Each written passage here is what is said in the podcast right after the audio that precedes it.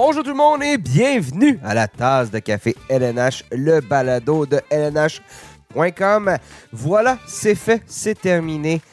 La saison de la Ligue nationale de hockey 2022-2023 est maintenant du passé. On a nos champions, les Golden Knights de Vegas, qui l'ont emporté en cinq matchs contre les Panthers de la Floride. Un premier titre pour les Golden Knights, un titre qui est arrivé bien évidemment assez rapidement, merci, à la sixième année euh, d'existence de l'équipe. Donc, euh, ça s'est terminé le tout euh, mardi soir du côté de Vegas. Des grosses célébrations. Il fallait s'y attendre quand même. C'est Las Vegas. Donc, ça vient avec des, des, grosses célébrations.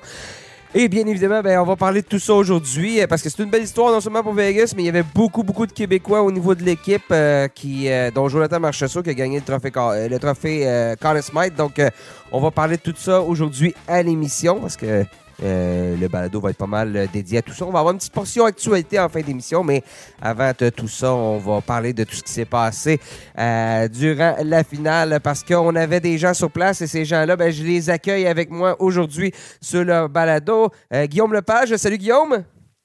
Salut Nick. Et Robert Laflamme, salut Robert. Salut Nicolas. Hey, vous êtes revenu au Québec, bien heureux, là. Ça fait du bien de, retrouver euh, ce que vous aviez laissé dans le frigidaire, euh, malheureusement, il, y a, il y a un mois, Guillaume. Ouais, c'est ça, ça c'est mon problème. Euh, avant de quitter, là, je pensais juste partir pour la demi-finale. Finalement, je suis resté sur la route jusqu'à la fin de la finale. Donc, au lieu d'une dizaine de jours, on est passé à 28. Euh, fait que euh, disons que j'avais pas prévu ça mm. euh, dans mon frigidaire. Ça va être une journée ménage aujourd'hui. Ouais, c'est ça. C'est, va, te chercher une, épingle à linge sur le nez, là, ça va peut-être être nécessaire. Et quatrième membre de l'équipe aujourd'hui, Sébastien Deschambault. Salut Seb! Salut Nick, je pensais que tu étais en train de m'oublier. Je t'avais pas oublié, c'est juste que. Je commençais à me rouler en boule. J'étais sur ma lancée de, de, de, gens à Vegas, puis toi, t'étais pas à Vegas. Fait que c'est pour ça que. Je te confirme que non. c'est pour ça que je t'ai pas présenté tout de suite. Mais bon, donc aujourd'hui, grosse, grosse émission, bien évidemment. Alors, on va parler de cette victoire des Golden Knights en cinq matchs. Euh, je me souviens plus qu'est-ce qu'on avait dit avant le déroulement de, la finale au niveau prédiction? Est-ce qu'on avait tous dit Golden Knights? Oui, je pense que, oui. Je crois il n'y avait qu'un hein. seul. Euh, nous quatre, oui, mais il n'y a eu qu'un seul membre de l'équipe qui avait osé prédire une victoire. Euh, je crois que c'était notre euh, producteur John Scholfi qui, qui s'était risqué, mais il, a, il aura donc. lamentablement échoué. Écoutez, je vous que j'avais failli céder, moi. J'avais failli. Ben, c'est là-dessus là que je m'en vais oui, on était tous du côté des Golden Knights, mais le parcours euh, des Panthers avait tellement été impressionnant. Euh, est-ce que vous êtes surpris de voir les Golden Knights avoir été aussi dominants dans cette série-là? Oui, si je vais le premier, là. Oui, moi, j'ai été surpris. Moi, euh, c'est comme je, le mentionnais, j'avais failli céder, c'est que j'avais été prêt, proche de l'équipe dans les dernières semaines, là, dans le, leur ronde contre Toronto et la Caroline. Puis euh, il m'avait convaincu, m'avait convaincu que c'était l'équipe Cendrillon, que c'était l'équipe qui allait aller jusqu'au bout, tout ça.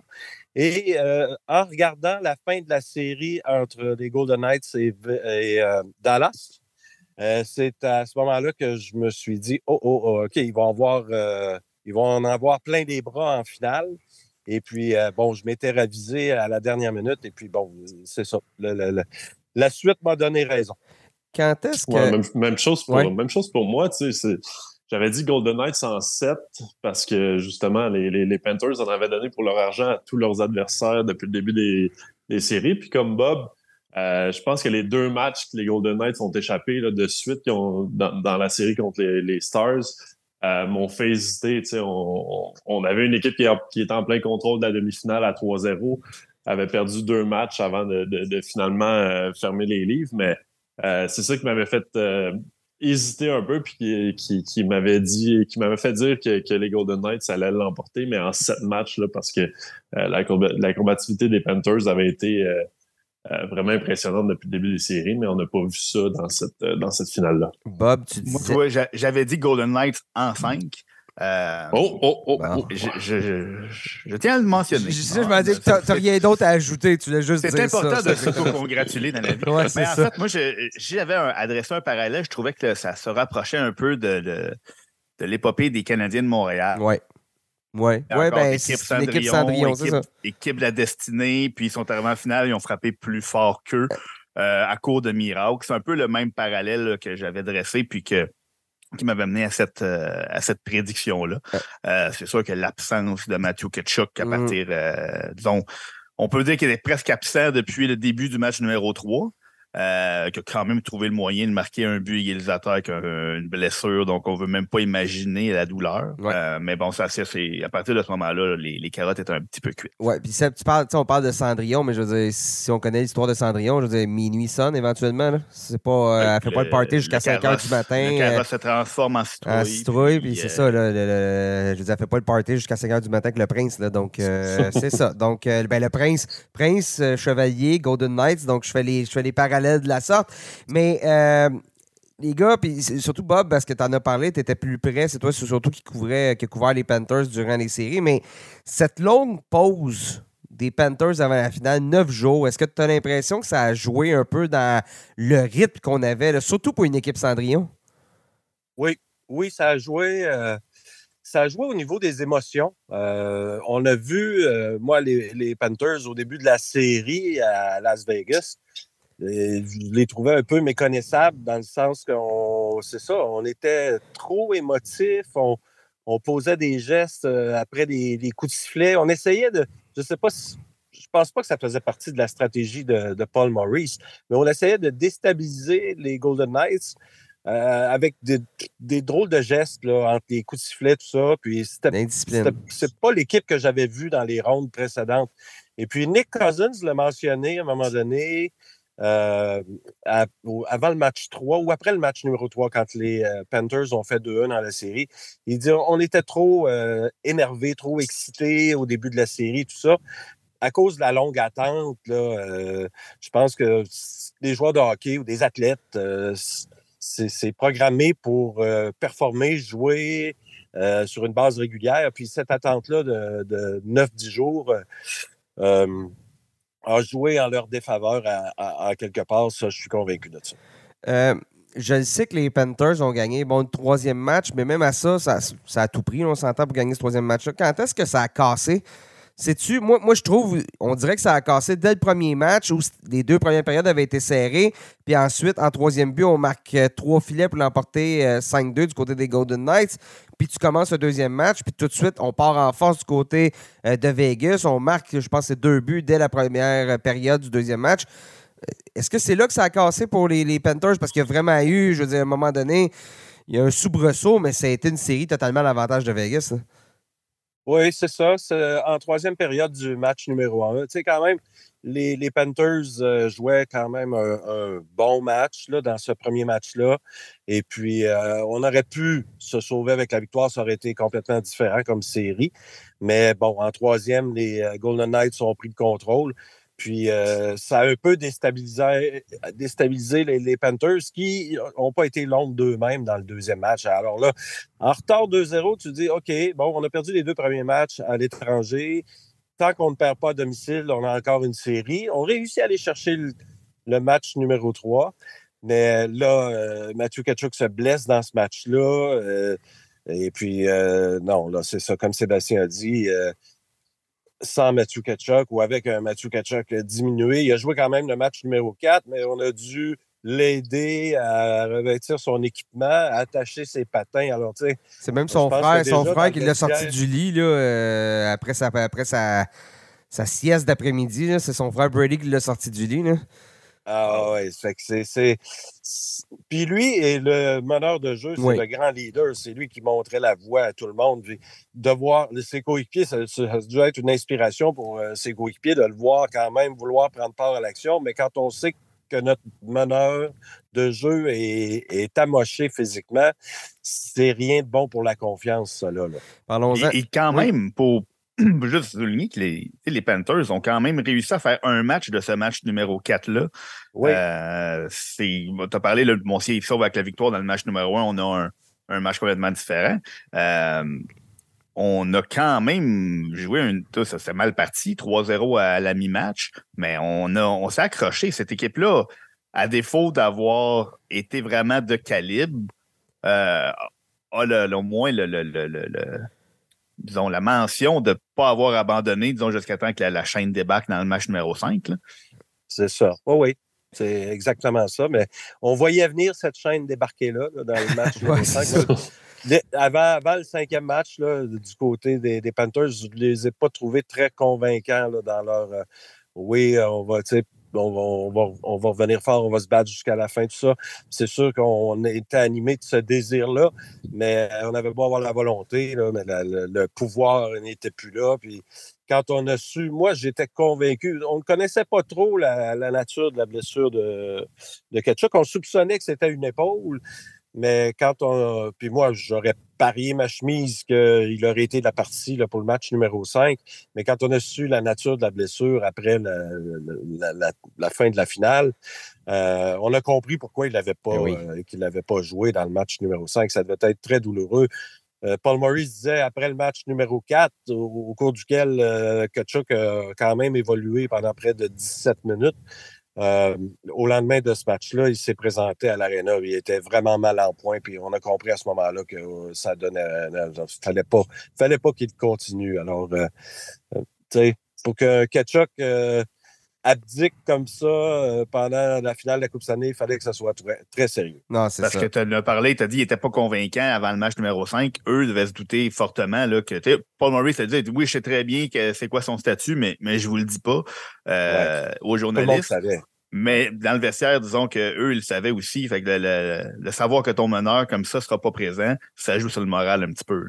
Ouais, je pense, je pense qu'il n'était pas, était pas le seul dans l'équipe. La, la, journée avant le match 7, euh, avant le match 5, excusez, euh, euh, Radko Goudas n'était pas là, Brendan Montour n'était pas là, Nick Cousins n'était pas là. Le, bon Nick Cousins qui a payé le prix là, dans, dans les deux derniers matchs, c'était c'était épouvantable. Chaque fois, moi puis Bob, on, se regardait sur la galerie de presse chaque fois qu'il se faisait frapper. On dirait qu'il était devenu une cible. Fait que, tu sais, c'est sûr que du côté des Panthers, là, on se disait, bon, on n'a pas, on n'a pas Ketchuk, puis tout le monde est amoché. Comment on va faire? Puis il n'y avait pas vraiment de solution à ça. Écoute, j'ai, Guillaume, j'ai une liste, là, ça va être plus long que ta liste d'épicerie aujourd'hui, là, parce qu'il faut que tu remplisses ton, ton frigidaire, là, mais justement, Matthew Ketchuk, Aaron Eggblad, fracture du pied dans la série contre les Bruins, première ronde, deux fois disloqué les épaules, déchireux d'un muscle oblique, va être opéré, va manquer euh, le début du prochain camp d'entraînement. Radko Goudas, entorse à la cheville. Je pense que Paul Morris, il disait que normalement, c'est six semaines de, réadaptation de blessures comme ça. Il était là dans tous les matchs. En a manqué un, ou en tout cas, ben, peu. Il a manqué quelques minutes. Il a manqué quelques minutes, ben c'est ça. Euh, et tout le Luosterainen qui n'a pas joué? Brendan Mortor, Sam Reinhardt, Anthony Duclair et Cousins qui étaient blessés. Si on n'a pas divulgué c'est quoi. Euh, même, même après la saison, on n'a pas droit à tout le portrait exact de la part des équipes au niveau des blessures. Euh, et de l'autre côté, corrige-moi si je me trompe, mais les Golden Knights avaient de l'air quand même, somme toute, encore en santé. Là. Euh, je veux dire, je me souviens, l'Avalanche du Colorado l'année passée, on faisait la liste des blessés, mais on avait une bague de la Coupe Stanley qui s'en venait, on avait la Coupe Stanley. Là, chez les Golden Knights, euh, Guillaume, je sais pas, mais ça n'a pas retenu l'attention, les blessures cette année. Là. Ben, j'ai passé la remarque à, Bob avant le match numéro 5 parce que euh, lui couvrait les pratiques des, euh, des Panthers. Moi, j'étais du côté des Nice. Puis à chaque jour, euh, Bob avait une mise à jour de, blessés à, faire. puis du côté des Nice, ça n'a jamais, mais jamais été un sujet, là, les blessures. Euh, je pense que William Carson a sauté une pratique pour euh, une, grosse, journée de traitement, une, grosse grippe, mettons. Là. ouais, c'est ça. Je pense qu'en plus, c'était vraiment un virus. Là. En tout cas, il se sentait pas bien. C'était pas physique, en tout cas, de, ce qu'on a laissé euh, entendre. mais c'est ça. On parle souvent des équipes championnes. On dit que ça prend quand même un peu de chance. mais ben, les, les Golden Knights ont vraiment été chanceux. Là. Ça a été, euh, ben, à moins qu'on révèle un dossier médical euh, dans, les prochains jours, puis que ce soit. Euh, c'est sûr qu'il y a des petits bobos, là, mais je pense pas que ce soit à la hauteur de ce qu'il y avait du côté des Panthers. de ce côté-là, les, les, Golden Knights ont été épargnés, puis ça, ça leur a permis de, ils n'ont jamais eu vraiment à rééquilibrer les trios, à, à jouer avec, avec ça, tandis que du côté des Panthers, déjà avant le début de la finale, euh, Bob m'en parlait, là, Starinen. Oui. Euh, exact. Il, il, me disait que ça, ça déséquilibrait vraiment les trios chez les Panthers. Puis à, partir de ce moment-là, ils ont eu du travail à faire, mais les Golden Knights, ça a été les mêmes trios, je pense, à partir du match numéro 5 ou 6 contre, contre les Stars. Puis ça, ça s'est juste poursuivi jusqu'à la toute fin de la finale. C'est ça. Puis on parle pas de blessures à des petits joueurs euh, sans importance au niveau des Panthers. Puis surtout, on, je dirais, la, brigade défensive, on a parlé de Ekblad et sa, myriade de blessures, de, de, Goudas qui, euh, qui, aurait pu subir une fracture à la barbe, euh, que ça n'aurait pas été surprenant non plus. Puis, quand ton défenseur numéro un, disons, ou presque, le Brendan Montour s'amuse en plus à faire des allers-retours en jet privé pour assister à la naissance de son enfant, mmh. euh, c'est sûr que ça doit gruger un petit peu de la batterie là, déjà, qu'elle ne devait pas être, complètement chargée. Hein. oui, mais, bon, hein, mais bon, mais bon. tout à l'heure de la, pause de 9-10 jours qu'ils ont eu avant le début de la finale. On serait attendu à une équipe reposée, mais cette équipe-là était déjà amochée euh, avant même euh, le début de la finale. Puis dans ce temps-là, tu dis, OK, peut-être que ça aurait été mieux de recommencer à jouer tout de suite, de continuer deux, ou de jouer deux ou quatre jours. Euh, tant, qu'à faire, tant qu'à être magané comme ça, au moins on, surfe comme une genre d'adrénaline ou de, de, vague, mais euh, c'est ça. On a eu une longue pause. On est revenu un peu, euh, un, peu proche, je dirais, dans le sens que on a été un peu déréglé dans notre style, nos émotions. Puis à, la fin de, à la fin de tout ça, on, est très amoché. Donc, ça veut dire que les, les, Golden Knights ont fait exprès de perdre les deux matchs euh, pour, pour étirer la pause des Panthers. C'est un coup de génie euh, de la part de Bruce Cassidy. C'est ça. là, du côté des Panthers, on a dit Ah, là, on a mal, ça fait mal. quand on joue, ça fait pas mal. Là, quand on est arrêté, ben c'est ça. Ça ressort. c'est là que ça ressort. Euh, Lagapar, je pense, la meilleure équipe euh, au final l'a emporté. Oui, et, on en parlait. On, dit, bon, ce qui aurait été le, ce symbole de ce parcours-là en séries éliminatoires des Panthers, c'est entre autres c'est les performances de Sergei Bobrovski. Mais bon, en finale, aurait, il aurait fallu qu'il vole les matchs. Il l'a pas fait. Puis, soyons francs, les Golden Knights lui ont solidement compliqué la vie. Oui. Je dis plus que. je il y en avait là, du trafic. Là.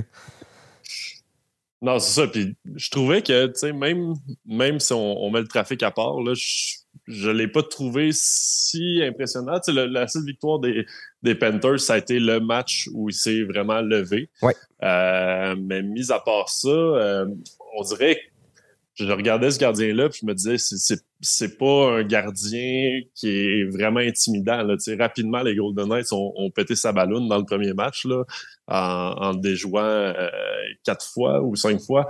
Euh, puis après ça, ben ça a été business as usual pour les Golden Knights. On voulait les quatre lignes, les quatre lignes menaçaient.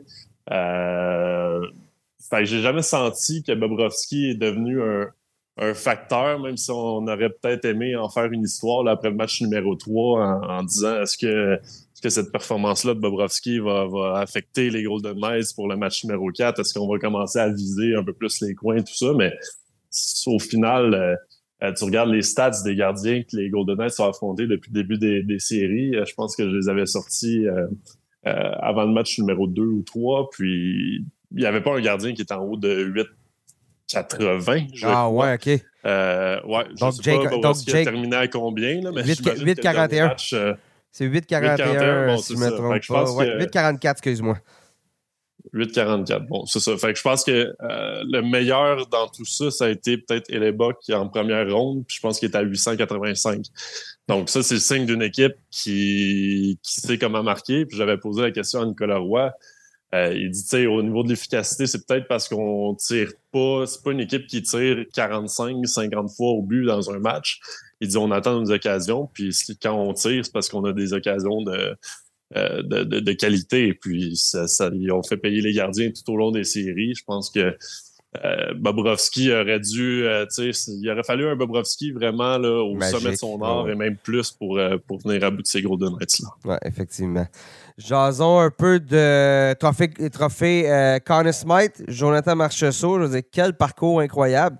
Euh, pour, la petite histoire, je me souviens d'avoir euh, couvert à une autre époque, là, lorsque j'étais encore à l'université, mais lorsqu'il était avec les remparts, je pense son, son dernier match, un des derniers matchs de séries éliminatoires, puis il donnait des autographes, puis il y avait quelqu'un qui m'avait dit, il, dit, il, est mieux de les donner tout de suite, les autographes, parce qu'il n'en donnera plus beaucoup dans sa vie parce que veut, veut pas, euh, pas repêcher. Euh, c'est un joueur de petite stature à cette époque-là. il avait tout contre lui, Jonathan Marchessault, pour ne jamais jouer, même dans la Ligue nationale de hockey. Puis chaque fois qu'il y a une épreuve qui a été mise devant lui, il l'a surmonté, peu importe ce qui est arrivé, peu importe qui a décidé de ne pas croire en lui. Je veux dire, c'était toujours bien un choix de 12e ronde dans la, JMQ à l'époque. Et là, il est nommé joueur par excellence des séries éliminatoires. C'est, c'est incroyable le parcours de Jonathan Marchessault. Ouais, puis euh, hier, je faisais le tour des, vidéos qui ont circulé après la finale, puis euh, il y en a un qui, honnêtement, je pense que ça, ça représente parfaitement euh, Jonathan Marchessault. Il prend son petit gars dans ses bras. Le petit gars, il répète, il arrête pas de répéter You win, daddy, you win, daddy, you win. Puis c'est comme, oui, c'est ce qu'il fait, Jonathan Marchessault, c'est il veut gagner. Puis tout au long, depuis la demi-finale, chaque question qu'on pose à ses coéquipiers, euh, c'est ce qui revient. C'est un gars qui veut gagner, peu importe ce qu'il fait, puis il va tout faire pour y arriver. Puis, tu sais, en, première ronde, a été blanchi, n'a pas, pas marqué de but, mais à partir de la deuxième ronde contre les Oilers Edmonton, euh, il s'est mis, mis en marche, puis il a terminé les, séries avec, sur une séquence de 10 matchs avec au moins un point. Euh, et compter des gros buts, aussi. Là. Ouais, c'est ça. Les buts, les buts, c'était pas nécessairement des buts gagnants. Là, quand on regarde dans la, la, colonne des stats, but gagnant, c'est pas c'est pas exceptionnel, mais c'est des buts importants, là, des buts que euh, bon, l'adversaire revient, on sent qu'ils ont un peu de rythme, euh, qu'ils pourraient s'en servir pour, pour créer l'égalité. Puis Jonathan Marchessault euh, traverse la glace, va, va la mettre dedans. Tu sais, c'est, ça, ça, a vraiment été impressionnant à quel point il a été clutch là, pendant cette série-là. Par contre, oui, il y a seulement trois buts gagnants, mais je crois qu'il y a sept buts égalisateurs. Ah ouais. Hein?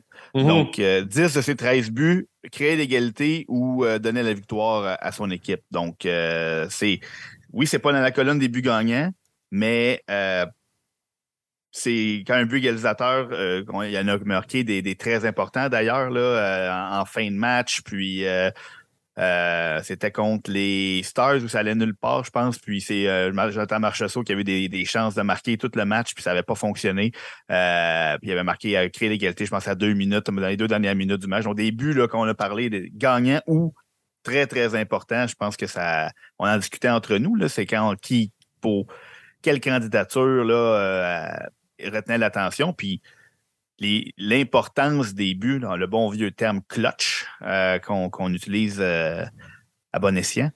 Mm-hmm. qui, revenait plus souvent pour parler de, sa performance. Oui, parce que. on, se, demandait, les discussions qu'on avait sur la, sur la galerie de presse avec les collègues, surtout avec, avec, eux qui, avec ceux qui votaient, euh, c'était est-ce que Jack Eichel, étant donné que au niveau des points, il a, terminé un point, je pense, devant ouais, euh, après ce, déluge de buts-là dans le, dans le, match numéro 5.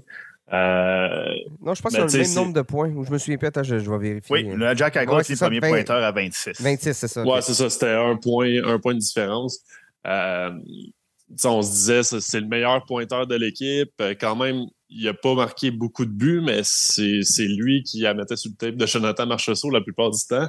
Euh, donc, on se retrouvait dans une situation où est-ce que c'est l'œuf ou l'enveloppe? C'était un peu le, le, dilemme qu'il y avait. L'œuf ou la poule. L'œuf et la poule. L'œuf et l'enveloppe, c'est d'autres choses. J'étais dans la, poule aux œufs d'or. Je suis en train de jouer. Euh, Guy Mongrain, euh, sort, Guy Mongrain sort de ce corps. Là. non, exact, mais j'ai quand même été surpris euh, hier. La, la, PH, euh, l'association des, des, ouais, PHW, l'association des, euh, des, journalistes de hockey, a sorti le, le, le décompte des, des, votes qui avaient été, euh, qui avaient été remis. Puis j'ai quand même été surpris de voir à quel point il n'y avait pas vraiment de débat en première place pour, euh, pour Jonathan Marchessault. Là. Ça a été euh, une nomination assez complète. Oui, 13 des 18 votes de première place sont allés à Jonathan Marchessault et puis euh, Jack Eichel a eu les, les 5 autres. Oui, parce que je veux dire, mm-hmm. Eichel a eu, une, a eu des bonnes séries. Mark Stone a eu des bonnes séries. Allen aussi, mais je trouve que justement, Marchessault, quand il s'est levé, c'est peut-être lorsque c'était plus difficile pour les Golden Knights. Tandis que ce qui s'est passé lors de la finale, ben ça a été, on l'a dit, somme toute relativement facile pour, euh, pour Vegas. Que c'est, en tout cas, moi, c'est moi aussi pourquoi mon vote, euh, si j'en avais eu un, serait allé à, à Marcheseau. Mais bon, euh, puis Marcheseau, de toute façon, il t'a raconté ça, Guillaume, mais il savait de toute façon qu'il allait tout gagner. Sauf, le Conn Smith, là. Ouais, non, c'était une, drôle d'histoire, celle-là, parce que je, pense qu'on s'en est parlé dans le, podcast qu'on avait fait avant le, début de la finale, puis je vous avais dit, Marchessault est vraiment inébranlable. après la victoire des, Golden Knights, euh, pour lui, c'était juste une autre étape. il n'y avait, pas de, avait pas de célébration, puis il n'y avait pas de, champagne ou rien. Puis après ça, rendu en finale, euh, même quand les Golden Knights menaient 3-1, il n'y avait pas moyen de lui soutirer un peu d'émotion, est-ce que tu as pensé à la Coupe Stanley? Est-ce que tu as repensé à ton, ton parcours, tout ça? Il dit, là, pour l'instant, c'est 3-1, puis on n'a rien gagné, puis euh, c'est comme ça. Euh, finalement, à la fin de la finale, euh, il y a eu une vidéo là, qui, qui, qui, a fait surface sur Twitter. Ben, C'est-à-dire qu'il était. C'est ça, il portait un micro, hein, c'est ça, de, de, TNT.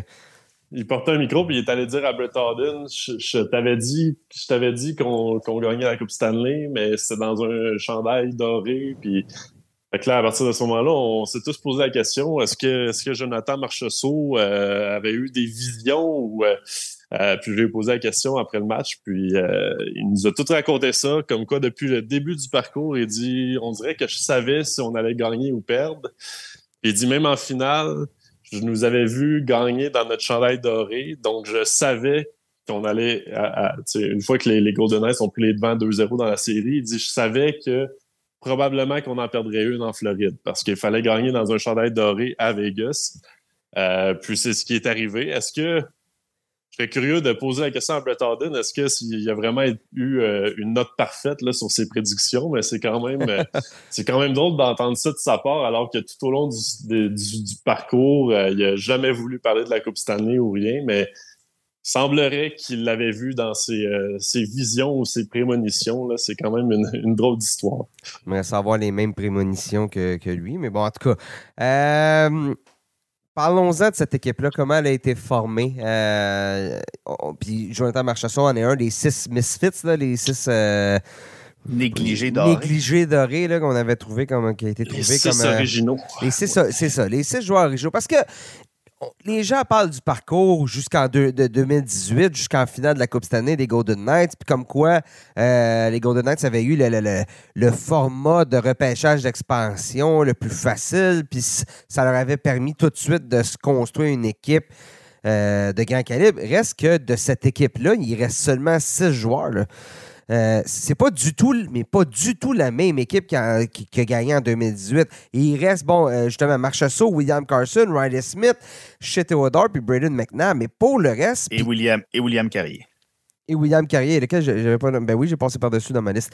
Euh, fait que, mais, mais, justement, dans ces six-là, il en reste très, très peu de ces joueurs-là. C'est pas. C'est une équipe qui a été construite au pic et à l'appel avec des échanges où, soyons francs, en bon français, on a entourloupiné quelques DG au fil du temps. On l'avait fait, on l'avait fait d'ailleurs lors du repêchage euh, d'expansion, entre autres avec, euh, justement, avec, on se souvient, là, on a dit, on a dit, on a, aux Panthers, donné, les Panthers plutôt, on dit, on va vous donner Marchessault, on va vous donner Riley Smith, ou plutôt, prenez, prenez euh, Riley Smith, puis choisissez Marchessault, comme ça, on va pouvoir protéger un de nos joueurs. C'était le premier changement. Je veux dire, regardez, le Adam Hill. Écoutez quoi, Adam Hill? Un quatrième choix cette année? L'an prochain. Mm-hmm. Quatrième choix. Barbachev, qui, qui euh, des très belles séries pour Barbachev, qui a levé la, main quand la transaction a été faite contre, contre, Zach Dean pour dire Oh, ça, ça va être une clé là, pour la suite des séries. Quelqu'un avait vu ça venir? Non. C'est un joueur qui est. Oui, Barbachev. Moi, j'avais vu ça venir. Moi, j'avais vu ça venir parce que je l'avais vu jouer avec les Blues. Là, OK en finale. Puis euh, je me disais, c'est le même genre d'acquisition que, euh, le Colorado a fait avec euh, Lekonen l'an passé.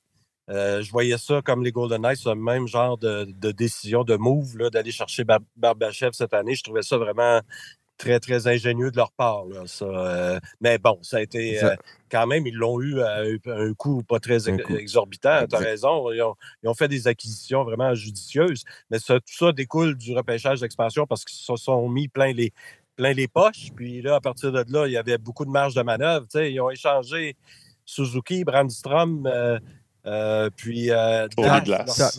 Cody Glass. choix en première ronde euh, du premier repêchage, puis ça paraît même pas. C'est une équipe qui, qui, qui, qui, a été bâtie pour être championne, puis qui va être très compétitive pour les années à venir. Là. chapeau à eux. Seattle a adopté une stratégie complètement différente, mais bon, on a vu cette année que ça avait rapporté des, fruits également. Alors, on verra ce que les, euh, le Kraken fera au cours des prochaines saisons. Mais euh, du côté des Golden Knights, il faut, faut, quand même rendre hommage à, George McPhee puis à Kenny McCrimmon qui ont fait du travail vraiment exceptionnel depuis le début de, l'existence des Golden Knights, mais particulièrement dans la dernière année. Euh, Guillaume, euh, euh, on a entendu McCrimmon avant le début de la finale dire, l'an passé, ça a été une déception pour eux perdre en série parce qu'on les voyait gros, tout ça. On s'est dit, on va garder à toute fin utile la même équipe il y a Paturity qui a quitté, mais euh, parce que cette équipe-là, on la savait bâtie pour connaître du succès. Là, on n'a pas tout lancé là, euh, par, les, par, les, fenêtres. On a fait quelques acquisitions judicieuses à, à Denil, euh, qui pouvait se douter qu'il jouerait un rôle ben non, en, en, finale de la Coupe Stanley. Puis on est allé chercher Barbachev, que lui, ça, ça a été vraiment une, bonne acquisition de leur part. L'année passée, c'était les blessures qui, ont fait dérailler le plan. mon Pacioretty en est un. Euh, Mark Stone n'avait presque pas joué. On a vu des blessures à des joueurs très, très importants. Donc on s'est dit, bon, c'était vraiment. C'était les blessures, puis on, garde le cap. Euh, puis tu sais, ce que je retiens de, ce qu'ils ont, ont, fait, c'est qu'ils ont. Les Golden Knights avait un énorme capital de sympathie. Euh, les, premiers Misfits ont été tellement une histoire d'amour, mais on n'a pas eu peur de, de défaire prendre des décisions impopulaires. On parle de l'exemple, l'exemple le plus flagrant, peut-être celui de Marc-André Fleury, euh, que ce soit Gérard Galland. On parle d'une équipe de six ans qui est déjà son troisième entraîneur, euh, qui a échangé plusieurs joueurs vedettes de leur équipe, comme Marc-André Fleury, même si c'était pas populaire, on a dit non, c'est c'est ce qu'on doit faire pour passer à la prochaine étape. Donc, les décisions n'ont pas toujours été populaires, pas toujours judicieuses non plus. quand ils ont fait l'acquisition de Thomas Tatar, euh, ça n'a pas été. Euh, mais, je veux dire, euh, c'est pas mal leur plus grosse erreur.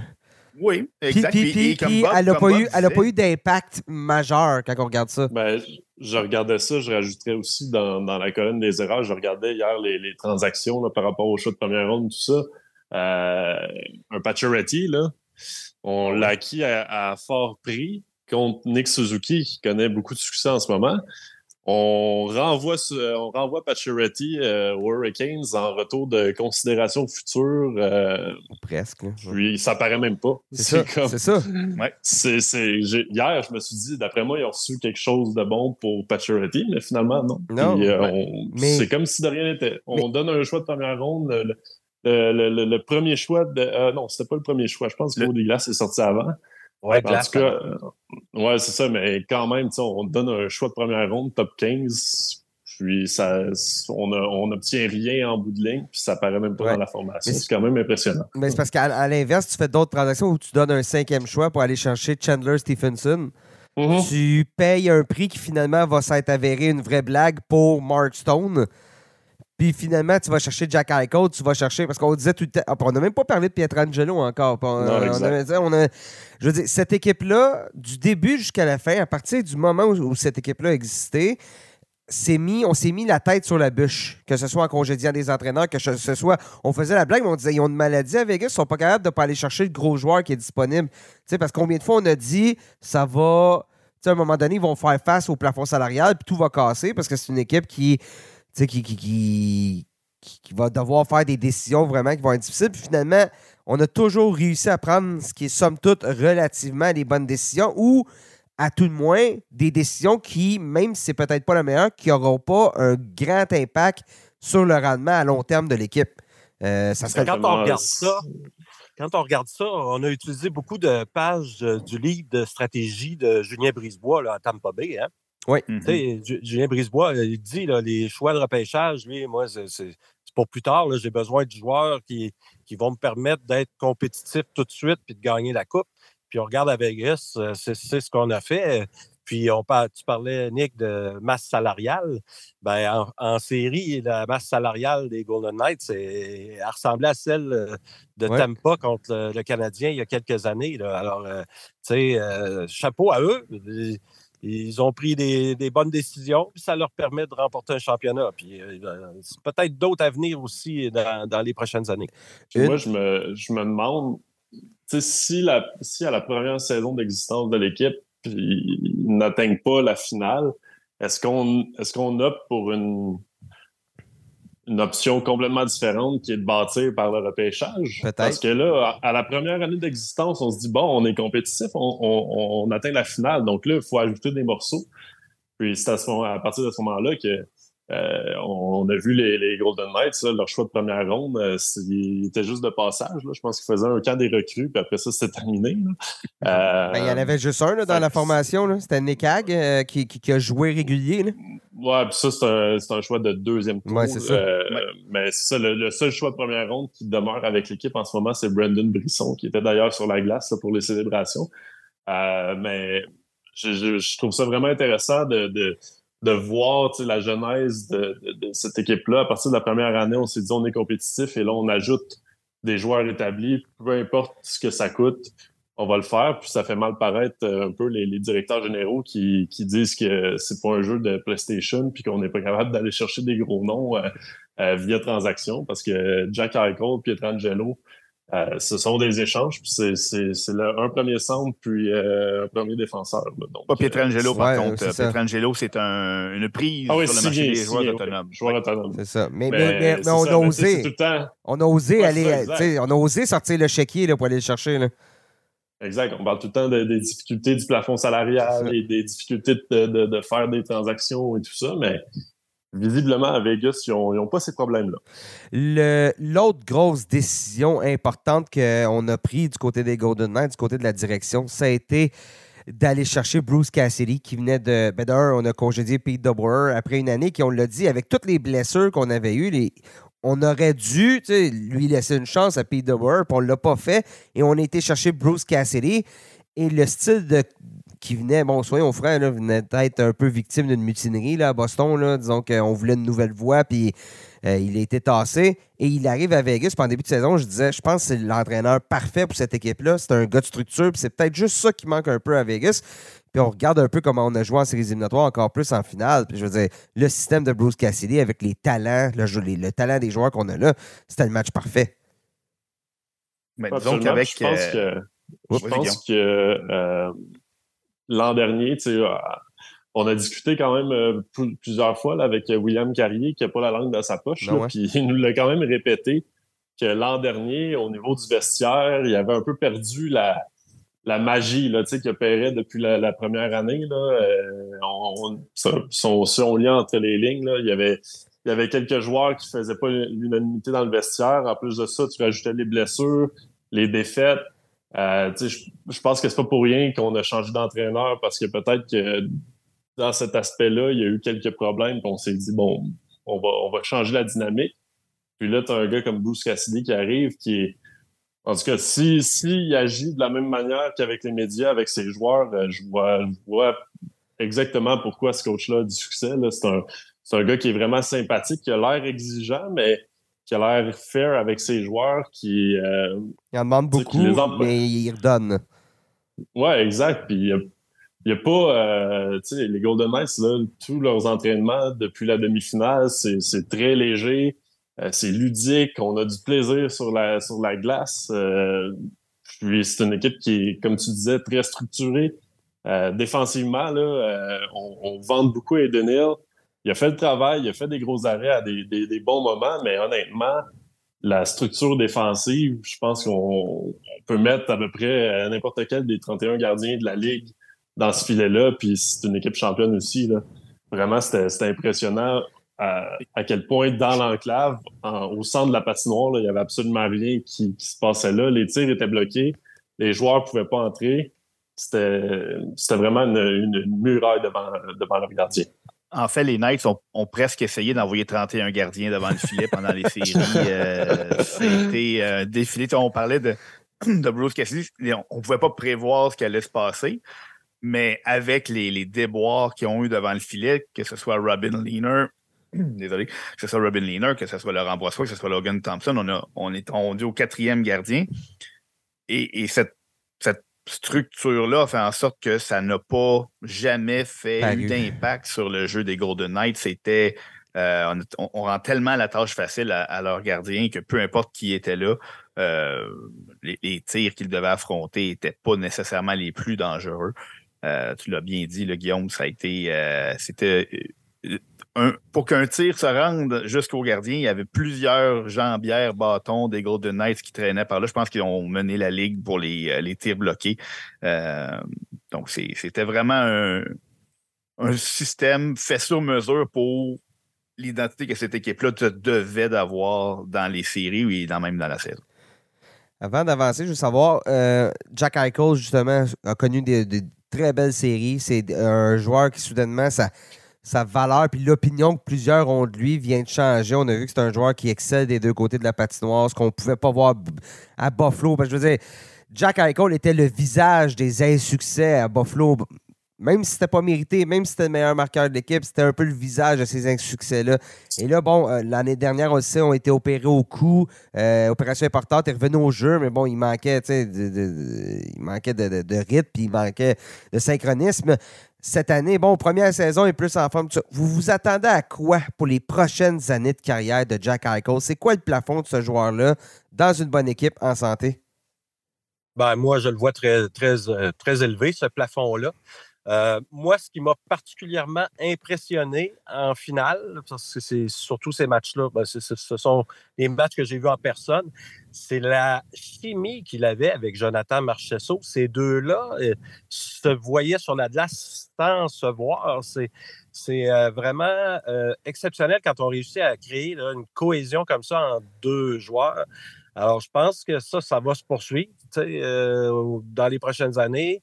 Et puis, euh, c'est un joueur, comme tu l'as mentionné, euh, Nick, qui m'a aussi impressionné par son, son implication en défensive. on le voyait coller à ses deux défenseurs dans sa zone devant son gardien, tout ça. Il a coupé des jeux, il a fait des relances et tout ça.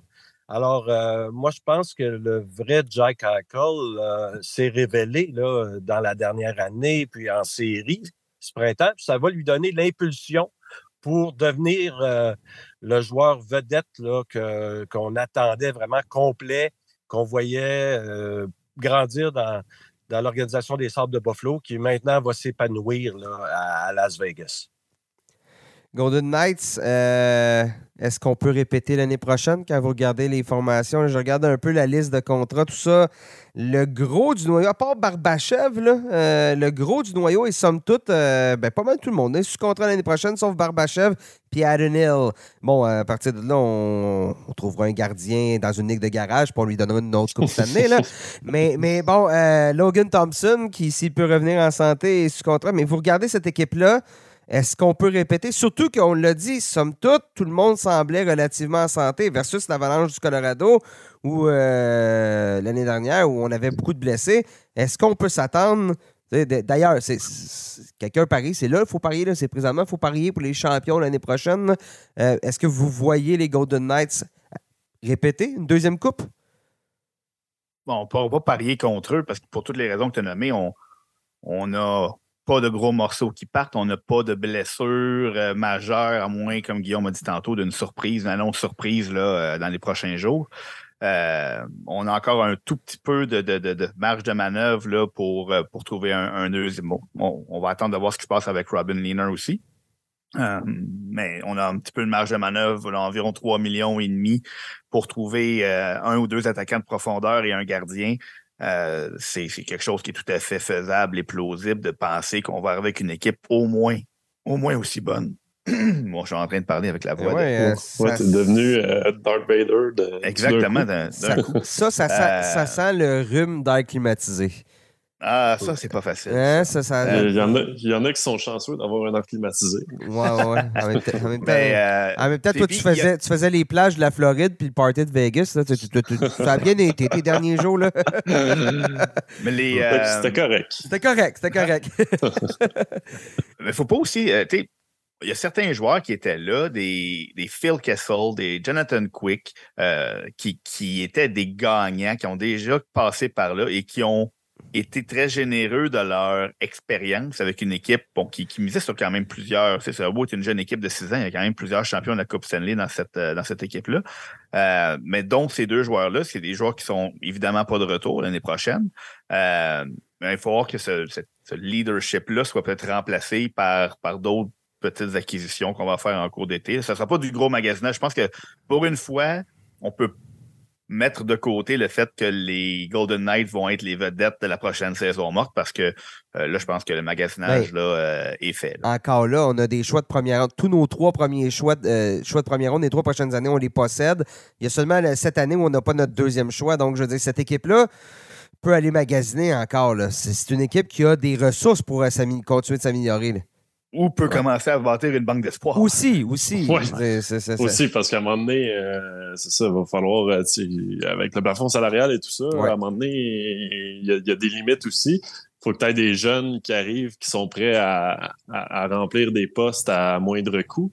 Euh, mais ouais, je moi, je suis d'accord avec Seb. Je vois pas comment cette équipe-là s'effondrerait l'an prochain. On, on, va avoir le même noyau tu, regardes ça, puis tu sais, autant l'Avalanche, on se disait, OK, ils ont gagné, mais là, ils ont, il va y avoir du changement pendant l'été. Là, les Golden Knights sont, se retrouvent un peu dans la situation, la même situation que pas il y a quelques années, dans le sens où le noyau est là, puis on va, on va recommencer à zéro, puis on va essayer de, d'atteindre la finale de nouveau. Puis, tu tu parlais de leadership, euh, Seb, il y a quand même on est rendu avec euh, Pietrangelo qui a deux coupes, ben euh, Martinez qui en a ben trois.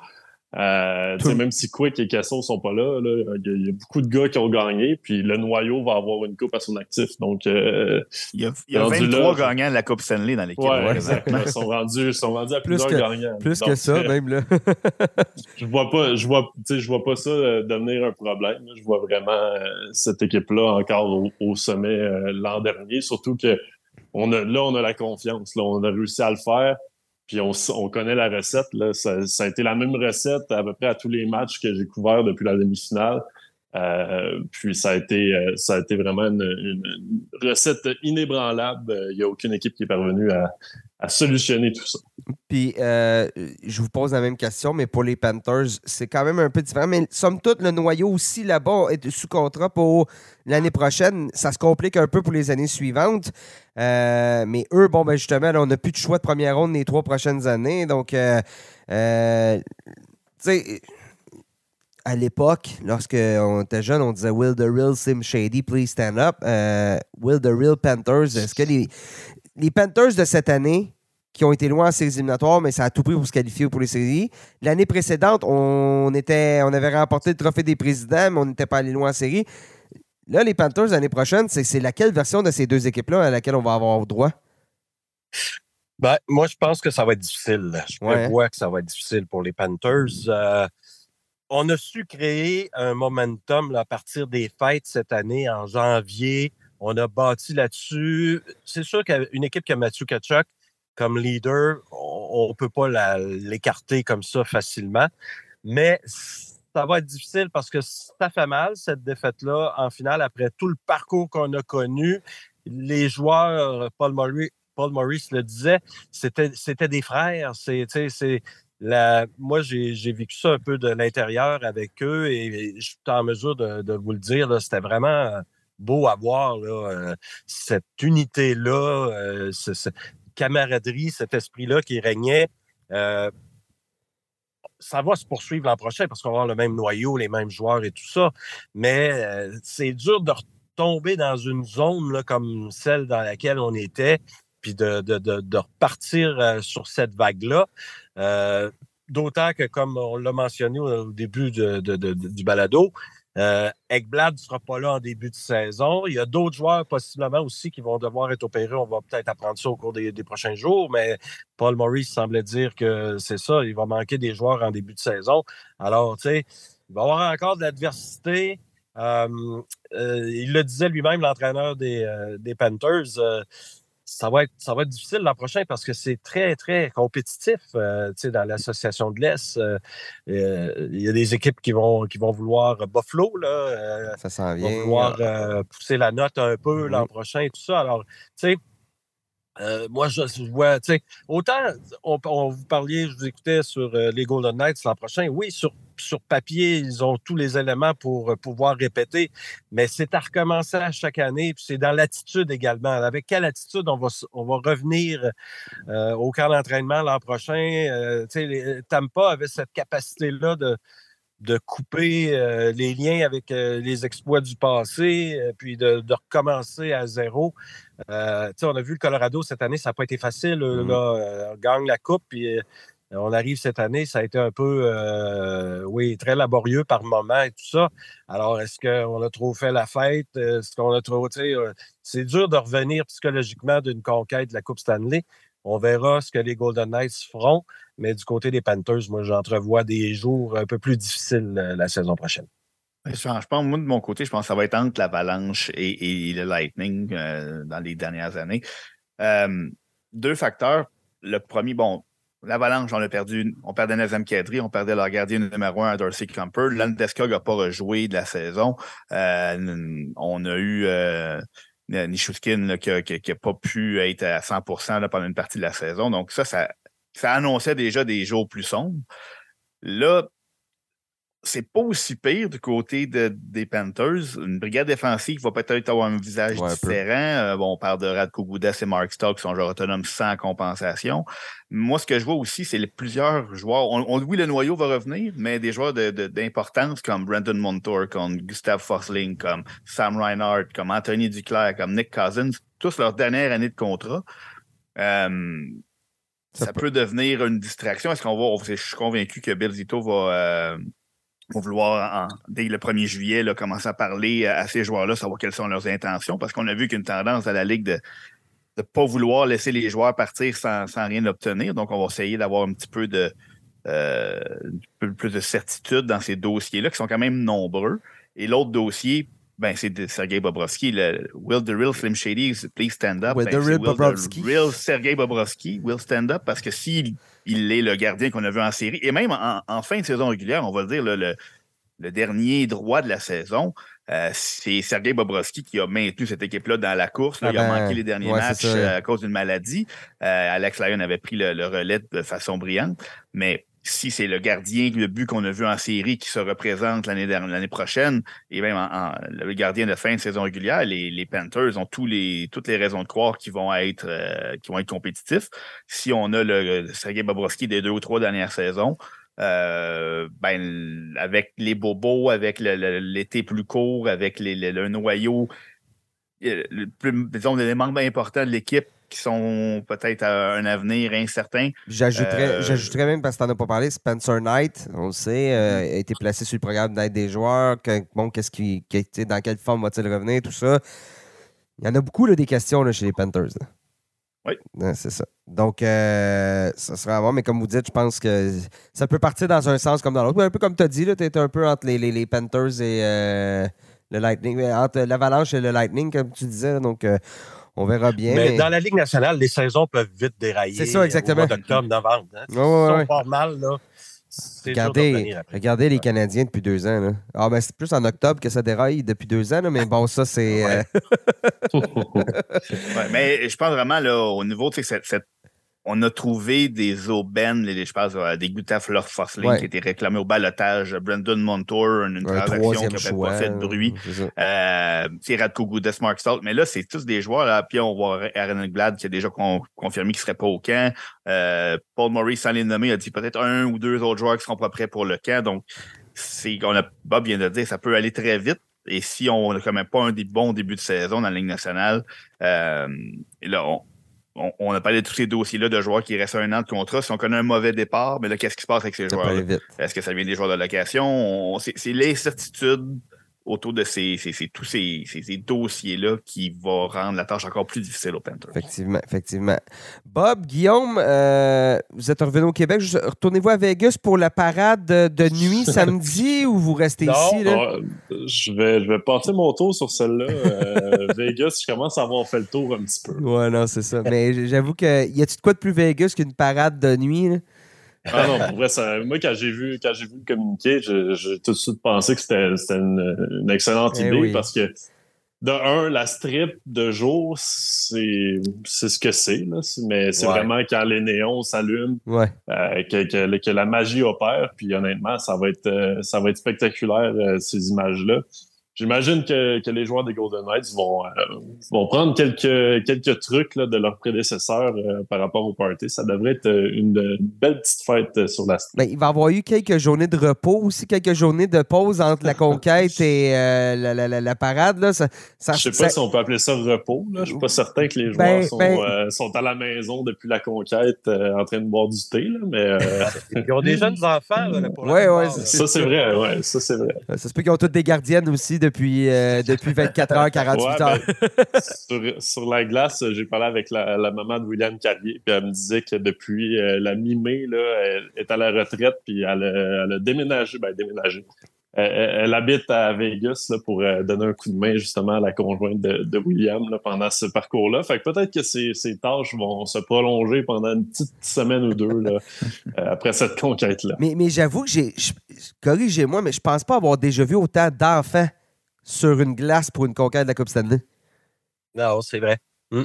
C'est, les, les, les, les, bébés dans, dans la coupe, euh, ben déjà, la, famille de Jonathan Marcheseau, ça, ça, ça, faisait de la marmaille euh, pied carré sur, sur la glace. Euh, mais oui, c'est vrai, il y avait beaucoup, euh, beaucoup d'enfants, puis beaucoup de, de, de, très jeunes enfants. Donc, chapeau, chapeau aux conjointes, hein, parce qu'on imagine que pendant, pendant ce parcours-là, les joueurs ont plus ou moins été présents là, à la maison. Donc, c'est je pense que Jonathan Marchessault l'a souligné aussi au podium, là, sans, sans, sans l'aide de, sa femme, de sa, de sa famille, il ne serait pas où, où il était euh, mardi soir. Donc, euh, chapeau aussi, c'est un travail d'équipe euh, dans tous les aspects. Oui, comme quoi une coupe cette année, ça se gagne en famille. Oui, exactement. Guillaume, Bob, merci beaucoup d'avoir été là aujourd'hui, puis merci pour votre travail des. Quoi, de, de là, Bob, tu es sur la route depuis euh, avril. Depuis début avril. Depuis début avril. donc, euh, un vrai de vrai. Guillaume aussi, que vous avez été là. Je pense que votre travail euh, sur le site web, on, les gens, si vous n'avez pas fait le tour, allez sur le site web de lnh.com présentement. les textes des, textes des gars, il y en a une panoplie là, pour. Euh, puis surtout avec beaucoup de joueurs francophones, donc euh, c'est encore plus. Euh, mm-hmm. On a été chanceux cette année, quand même, là, parce qu'on avait quand même plusieurs, plusieurs joueurs, des, même des deux côtés, il y en avait. Là, donc on a été chanceux d'avoir cette vue. C'est un peu différent, quand, quand, tu peux parler à ton, quand tu peux t'exprimer dans ta propre langue, euh, aller chercher les émotions, c'est des fois c'est un peu plus facile. Hein? Donc, euh, Il y a un élément, un élément de proximité euh, très important que, j'ai expérimenté pendant, pendant mon mois avec les Golden Knights. les Nicolas Roy, William Carrier, Jonathan Marchessault, vraiment, c'est trois gentlemen. Bon, ben, je peux dire la même chose de mon côté avec Anthony Duclair, qui, a été, qui a été vraiment impeccable. Oui, ouais, exactement. Bon, ben, les gars, on vous laisse aller dormir jusqu'à. Vous avez un petit, vous avez un petit moment pour vous reposer avant euh, la remise des trophées, le repêchage et les joueurs autonomes qui vont euh, ponctuer votre, euh, votre dernier, dernière ligne droite de la saison 2022-23. merci encore, les boys. Et puis, bien hâte de vous une ville plate encore, là, Nashville, pour, euh, pour les prochains événements. Ça ne sera pas Vegas, mais on va, on va s'arranger. Euh, ça s'appelle ça s'appelle pas le Las Vegas de, de, de, de l'Est pour rien, hein, Nashville non plus. Disons-le, euh, ça, ça, risque d'être plaisant pour, pour plusieurs gens. C'est une belle ville, c'est une belle ville, voilà. Hey, merci encore, Guillaume Bob. Hey, merci, les gars. Au revoir. Merci, boys. Sébastien, on poursuit avec un petit tour de l'actualité pour euh, terminer euh, ce, balado. Donc, les nouvelles des dernières, des deux dernières semaines, à peu près. Le dernier balado remonte à quoi, je pense un petit peu plus que deux semaines environ. Là, euh, avant la finale. donc, avant la finale, quelque chose comme la fin mai, début juin. Oui, exactement. Bon, ben, on sait maintenant qui a mis la main sur les sénateurs d'Ottawa. Michael Endlauer, euh, qui, euh, ben, qui était déjà qui, dans le monde du hockey depuis, depuis longtemps, qui est euh, un homme d'affaires canadien qui a mis la, main sur l'organisation d'Ottawa. bon, reste, reste à confirmer le tout au niveau des bureaux, des gouverneurs, tout ça, mais ça, ça a fait l'acquisition, fera l'acquisition de 90% des actifs de l'équipe. les deux filles de Gene Melnick qui gardent un 10% de l'équipe. Donc, quand même, je trouve une je trouve ça intéressant. C'est un bon placement. Hein? Vois ça. Vois Oh. ça. On, Je- écoute, on veut, Mon, ré- mon, ré- euh, mon régime d'épargne-études, je pense, a été un peu moins payant, là, moi, quand j'étais jeune, là, mais. euh, Un tout petit peu moins, ouais. je pense. Un tout petit peu moins. Tu n'avais pas placé ça à la même place. non, ça n'a pas été Mais placé. euh, ouais, c'est un dossier qui, qui, qui, qui- qu'on, suivait Ouais. euh, de loin parce que pas, quand une équipe euh, change de main comme ça, il y a toujours, euh, toujours plusieurs facteurs à considérer. Les, les- les sénateurs étaient très populaires. Plusieurs acheteurs potentiels se sont manifestés. Donc, finalement, c'est, ouais, j'allais dire, c'est celui qui a fait le moins de bruit.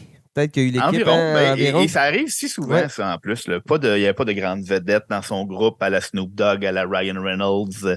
Euh, mais comme tu as dit, tu un homme d'affaires qui était impliqué dans le monde du hockey depuis tellement d'années. Ouais.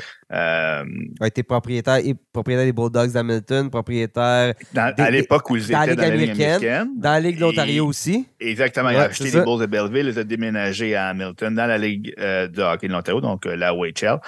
Euh, Et il est actuellement propriétaire minoritaire des Canadiens. Donc, euh, ça va devoir. Du groupe, c'est ça. euh, du groupe piloté par Jeff Monson. Donc, oui, là, si la, con- la, la, la transaction se confirme, devra vendre ses parts dans les Canadiens, évidemment. Euh, donc, tant mieux pour les sénateurs, tant mieux pour la ville d'Ottawa, tant mieux pour les partisans qui ont un petit peu de stabilité. Là, maintenant, reste à savoir, comme la, la transaction n'est pas confirmée, là, ça- ça- quand on a un nouveau propriétaire arrive, mais là, comment on va vouloir s'installer au niveau des opérations hockey, le, directeur général Pierre Dorion, l'entraîneur euh, DJ Smith. Donc, c'est des dossiers qu'il va falloir suivre. Mais pour l'instant, euh, on sait maintenant que le, euh, que le club a un nouveau propriétaire et évidemment, une des conditions, c'était que le club reste à Ottawa, potentiellement un nouvel amphithéâtre et, et- et c'est un autre dossier qui sera surveillé. Mais bon, bonne nouvelle dans l'ensemble pour euh, la population d'Ottawa. Oui, parce que euh, visiblement, au prix qui, qui- bon, les prix qui étaient avancés, tout ça, ça vient avec l'idée de construire une nouvelle arena où, euh, bon, on parle des plaines de Breton, là, entre autres, qui a été avancé, puis tout ça. Ramener euh, le, le- le hockey plus près du centre-ville. Et Exact. écoute, moi, je me croise les doigts parce que, écoute, tu as déjà été à Canada, c'est loin pas mal. J'ai- pas eu ce plaisir. Tu n'as pas eu le plaisir de, Non, de non, penser non. que tu es rendu puis que non, finalement, tu as encore une demi-heure à faire. C'est euh, un peu loin, Canada. Donc, euh, je pense que de ramener ça au centre-ville, ce serait vraiment très positif pour cette jeune équipe des sénateurs qui, euh, qui promet, comme on dit euh, dans le jargon.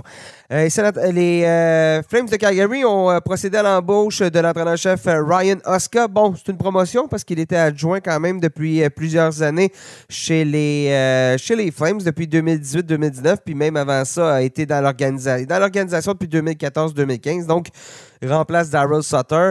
Euh, Oscar, c'est euh, un joueur, un entraîneur bon qui a joué un match dans la Ligue nationale, donc c'est très normal si vous ne le connaissez pas. C'est un joueur des ligues mineures à la base, puis qui a fait le saut avec euh, euh, les Rockets de Kelowna au niveau de la Ligue de hockey de l'Ouest, puis qui a connu du succès. On le sait, c'est un gros programme, les Rockets de Kelowna. Donc, le fameux entraîneur qui a gagné ses galons étape par étape, puis qui là vont et on se dit prêt à, l'envoyer dans la, la gueule du loup comme entraîneur-chef.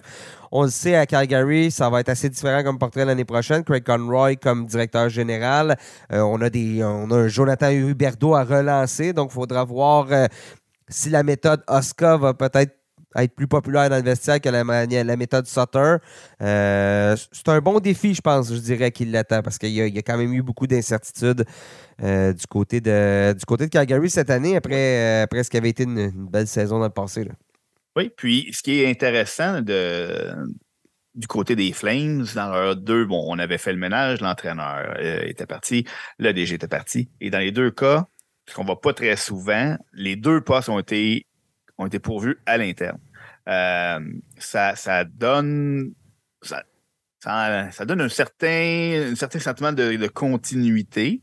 Euh, par contre, je suis convaincu que les, deux hommes vont avoir une, une- une approche complètement différente parce que si on avait si on avait voulu continuer exactement de la même façon, on aurait gardé les hommes qui étaient en place. Donc, on a dû arriver avec des nouvelles idées. Euh, c'est deux, deux hommes qui connaissent bien. L'avantage de ça, c'est que les deux hommes connaissent très bien ce qu'ils ont sous la main. Euh, ont simplement peut-être une autre façon de voir les choses, une autre façon d'approcher. On a déjà entendu Greg Conroy lui dire que s'il y avait une chose que le dossier de, Johnny Godot lui avait appris, c'est qu'il n'allait jamais laisser un joueur autonome partir comme ça de sa 30 sans rien tenir en retour. Donc, on a des, gros dossiers sur les bras à, Calgary. Euh, en tête de liste, c'est Elias Tedolm qui, lui, arrive à, sa dernière année de contrat. Donc, c'est des choses qu'il va falloir surveiller. Euh, un groupe à relancer, des joueurs comme Nazem Kadri, comme Jonathan Huberdeau, qui ont eu des saisons euh, en deçà des attentes. Jacob Markstrom devant le filet. Jacob Markstrom, exactement. Donc, c'est des c'est une équipe croisée. Puis Ryan Oscar, comme tu dis, on lui souhaite plus de, succès peut-être que Brad Larson, qui a eu un, parcours semblable avec les Blue Jackets de Columbus, euh, a hérité du poste euh, comme ça, un candidat à l'interne. Euh, bon, c'est déjà terminé dans son cas à Columbus. je pense que toi et moi, on, pense, qu'on avait déjà discuté que les Flames sont, sont une meilleure équipe que ce qu'ils ont démontré cette année. Clairement, le, plaisir de jouer doit revenir dans cette équipe-là euh, et trouver une façon de faire fonctionner les, joueurs vedettes comme les Jonathan Huberdeau de ce monde.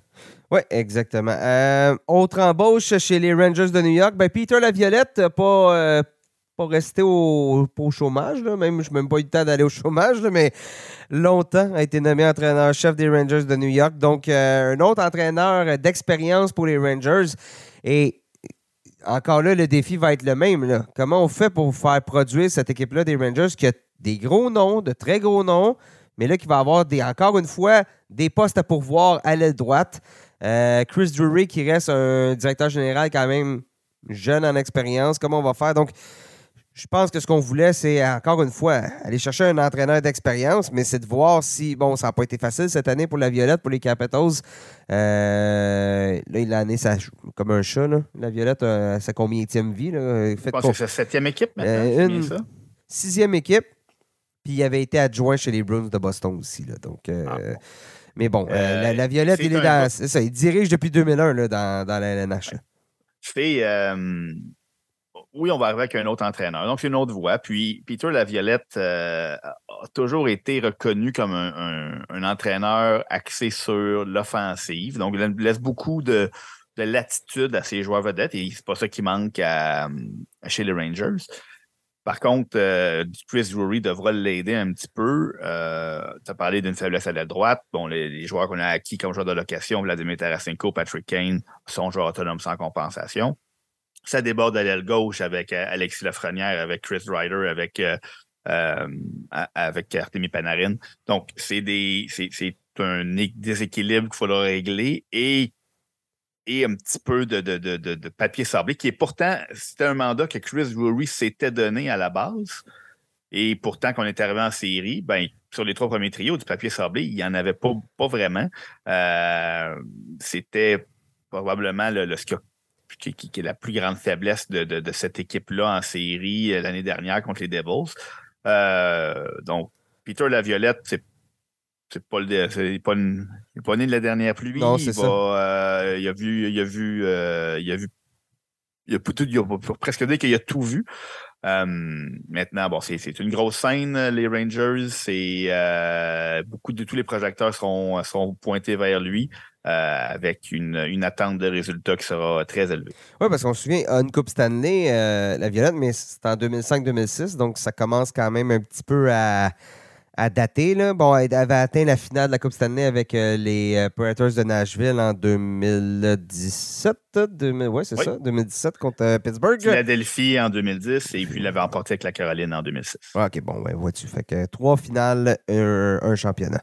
Euh, moi, je pense aussi chez les Rangers, puis ça, c'est pas seulement la, c'est pas seulement la tâche de la Violette, mais c'est le développement des jeunes.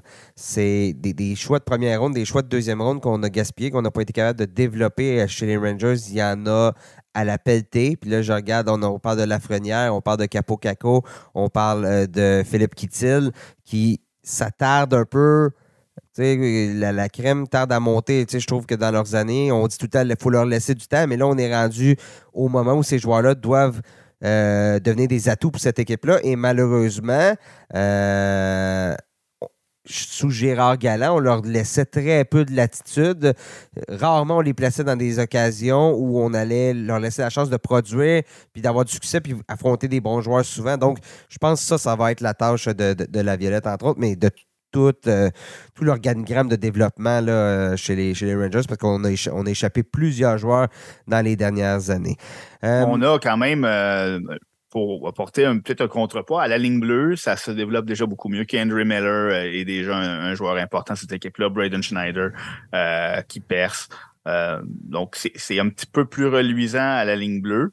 Euh, Zach Jones s'en vient, Libor Adjek. Donc, c'est des joueurs qui. Ben, tu sais, Adjek, on n'arrive pas à le développer pour l'instant. Il y en a, là, mais, mais, mais, je trouve que cette équipe-là, Kravtsov et. Bon, Kravtsov, on l'a pu lier à Sanderson, on ne l'a pas développé. Euh... Oui, c'est un, peut-être un problème de développement. Puis, mais quand on a tellement de joueurs établis dans les. Ben, c'est ça, exactement, c'est ça. Euh, c'est un petit peu plus difficile de leur faire de la place. Surtout, comme on disait, c'est que c'est pas. Euh, en termes de position, c'est pas, pas un fit parfait pour le moment. Donc, il va falloir regarder comment, comment Chris Lurie va aider son, son entraîneur. Lui, il a plusieurs dossiers. On parle d'Alexis Lafrenière, qui est joueur autonome avec mm-hmm. compensation, qui est Andrew Miller, à qui on vient de, qui on vient de parler, joueur autonome avec compensation. Et Capo Caco va tomber joueur autonome avec compensation la saison prochaine. Donc, euh, beaucoup de pain sur la planche de, Chris Drury cet été. Oui, euh, tu parlais de défensive. Il y a une équipe qui a relativement amélioré sa ligne bleue dans les derniers jours. C'est euh, les Blue Jackets de Columbus. on l'a fait via le marché des échanges quand même. on a été chercher Damon Severson du côté des, des Devils du New Jersey. Dans le fond, on a dit à Severson signe un nouveau contrat. 8 ans, 8 ans, 50 millions au total. Donc, 6,25 quelques millions par année. Et ensuite, on l'a échangé aux euh, Blue Jackets de Columbus en retour d'un choix de troisième ronde. Donc, ça, c'est la première amélioration. Et quelques jours plus tôt, on avait fait une transaction. On a été chercher Ivan Provorov. Puis là, c'est une transaction à trois équipes. puis je ne vais pas tout, tout résumer parce qu'il y a beaucoup de, pièces. Mais Ivan, Ivan Provorov s'en va du côté euh, de, des Blue Jackets. Euh, chez les Kings de Los Angeles, on a surtout sauver de l'argent avec ça. Euh, entre autres, on a, on, a, envoyé gardien Carl Peterson du côté des Flyers de Philadelphie, Sean Walker aussi, puis il y a des choix d'impliquer là-dedans, parce que bon, au final, les Flyers se retrouvent euh, avec, je pense, un choix de première ronde, deux choix de deuxième ronde euh, dans cette transaction-là. et, un joueur qui a été repêché au deuxième, en deuxième ronde en. G. Grands. Ah, LG Grand, c'est un défenseur euh, qui, qui, donc, se retrouve chez eux. Donc, un choix de première ronde, un choix de deuxième ronde, un, deux choix de deuxième ronde et un, espoir pour avoir accepté de, prendre les contrats de Carl Peterson et, euh, mais Sean Walker. C'est ça. Mais à l'inverse, on échange Ivan Provorov. Donc, il y a un peu. Écoute, c'est la reconstruction qui s'amorce chez, euh, chez les Flyers. C'est la première transaction de Daniel Brière, donc euh, début euh, de, ce nouveau processus-là. On poursuit les changements. D'ailleurs, aujourd'hui, on a annoncé que John Leclerc avait été embauché comme conseiller. Patrick Sharp, conseiller spécial. Patrick Sharp comme conseiller non spécial, je ne sais pas, à, prix régulier ou je ne sais pas, là, mais Bon, euh, Patrick Sharp, euh, on a Keith Jones qui s'en vient, là, qui euh, a terminé son mandat à la télévision, donc qui s'en vient comme président des opérations hockey, là, si le terme est exact. Exact. donc, bon, le, deuxième étage des, Flyers est en train de se mettre en, branle, mais je suis curieux de voir un peu qu'est-ce que ça va prendre comme forme parce que c'est beaucoup de. C'est tous des anciens Flyers. Puis ça, les Engager des anciens Flyers à Philadelphie, on fait ça depuis tellement longtemps c'est la manière de faire, c'est la manière de faire. Donc là, est-ce que ça va être payant? Ça sera à voir dans les prochaines, euh, prochaines années, mais il va falloir être patient parce que je pense que cette équipe-là se lance dans une, bonne reconstruction. Oui, puis, tu sais, on avait fait le, pari du reset en bon, bon français, une réinitialisation. Euh, on ne pouvait pas savoir à l'époque que les joueurs clés qu'ils sont allés chercher euh, Ryan Ellis à la ligne bleue et puis Cam Atkinson en attaque allaient peu ou pas jouer au cours de ces deux dernières saisons euh, depuis qu'ils ont été acquis. Donc, c'est des joueurs sur qui on se tournait pour relancer cette équipe-là à court et moyen terme. Mais Ryan Ellis, qui était possiblement le gros morceau, leur défenseur numéro un, euh, qu'on pensait avoir acquis, avait eu un début canon avec sa nouvelle équipe puis a joué cinq matchs et ça a été ça sa carrière pour le moment avec les Flyers. Donc c'est très euh, c'est très difficile pour une équipe qui pense avoir fait l'acquisition de défenseur numéro un qui se retrouve sans ce défenseur numéro un. On l'a vu à plusieurs occasions. On n'a pas besoin d'aller beaucoup plus loin que, chez Weber avec les Canadiens de Montréal. Quand une équipe perd son défenseur numéro un, euh, c'est très difficile de se relever de ça. Puis, euh, bon, disons que c'est la situation dans laquelle sont trouvés les Flyers. De pas à dire que c'était nécessairement le meilleur plan, mais ce plan-là a été complètement contrecarré par les blessures. là, on se tourne résolument vers la jeunesse. On a déjà des, bons jeunes dans le système. On parle à des Cutter Gauthier, par exemple. Euh, je pense pas qu'on va fermer la porte avec Daniel Brière à, ajouter des jeunes, des choix euh, quitte à, prendre le long chemin de la reconstruction. Donc, les premières, euh, les premières transactions qu'il a faites semblent refléter ça. Euh, donc, ça semble être une vraie reconstruction qui s'amorce chez les Flyers. Oui, ça va être quand même assez long. Et finalement, ben, Ouais, ben, ça n'aura pas été très long pour que Carl Dubus se, retrouve du travail. on le sait, a été. bon, 19 mai, avait, on avait annoncé, le Brennan Shannon avait annoncé qu'il ne ramenait pas Dubus. Dubus, ensuite, avait parlé, avait dit que, bon, pensait pas, tu sais, disait même à l'époque, à sa conférence de presse, il avait dit Je me vois pas accepter un poste nulle part ailleurs. Et finalement, ben, les Pingouins ont cogné à la porte et ont accepté le poste immédiatement. Seb, ces défis euh, avec les Penguins. Premièrement, on semble être parti pour garder Mike Sullivan euh, comme entraîneur-chef. C'est pas mal ça. Bon, tout ça.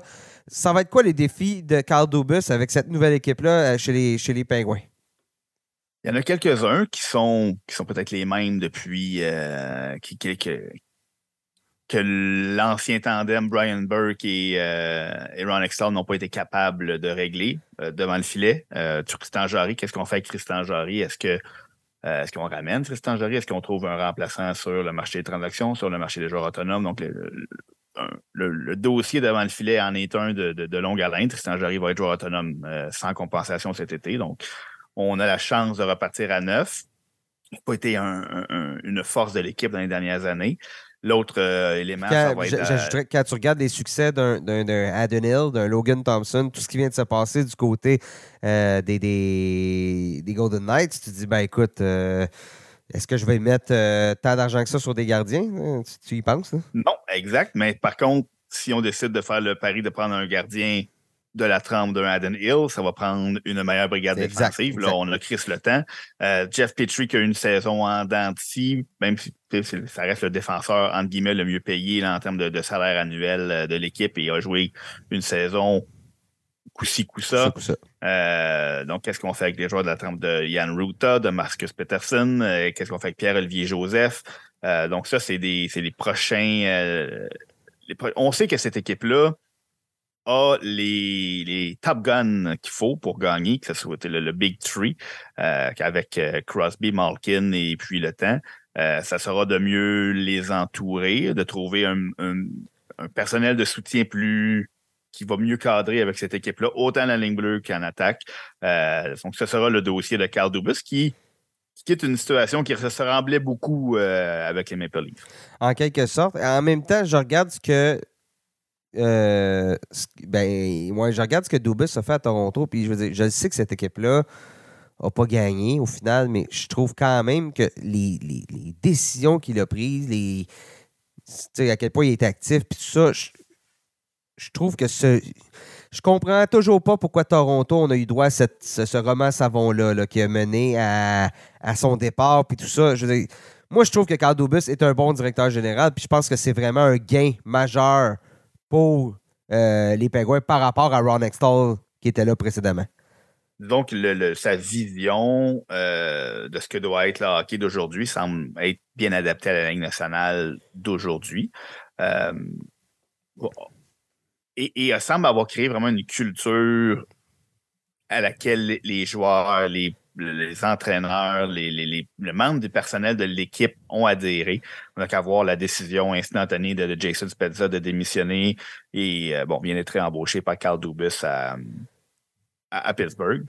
Donc, c'est euh, ça ne veut pas dire qu'il va magiquement remettre euh, automatiquement les, les, pingouins sur, la, sur la, la bonne voie. On parle d'une équipe qui a manqué les séries pour la première fois après 16 participations consécutives, mais on a quelques, disons, euh, gaffes de leurs prédécesseurs qui doivent être euh, corrigées. Bon, euh, l'acquisition de Michael Ganlund n'a pas nécessairement donné les, résultats escomptés, puis c'est un contrat qui pèse lourd sur la masse salariale.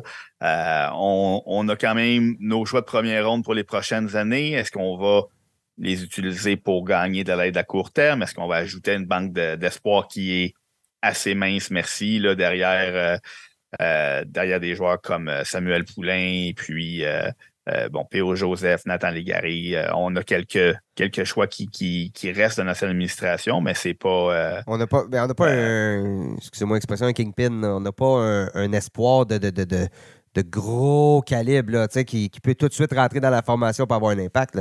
Exactement. Puis là, ça, fait longtemps qu'on n'a pas eu un choix aussi élevé. Ça, c'est toujours le lot des, des, des, équipes qui gagnent à long terme. Les, choix au pêchage ne sont pas les meilleurs.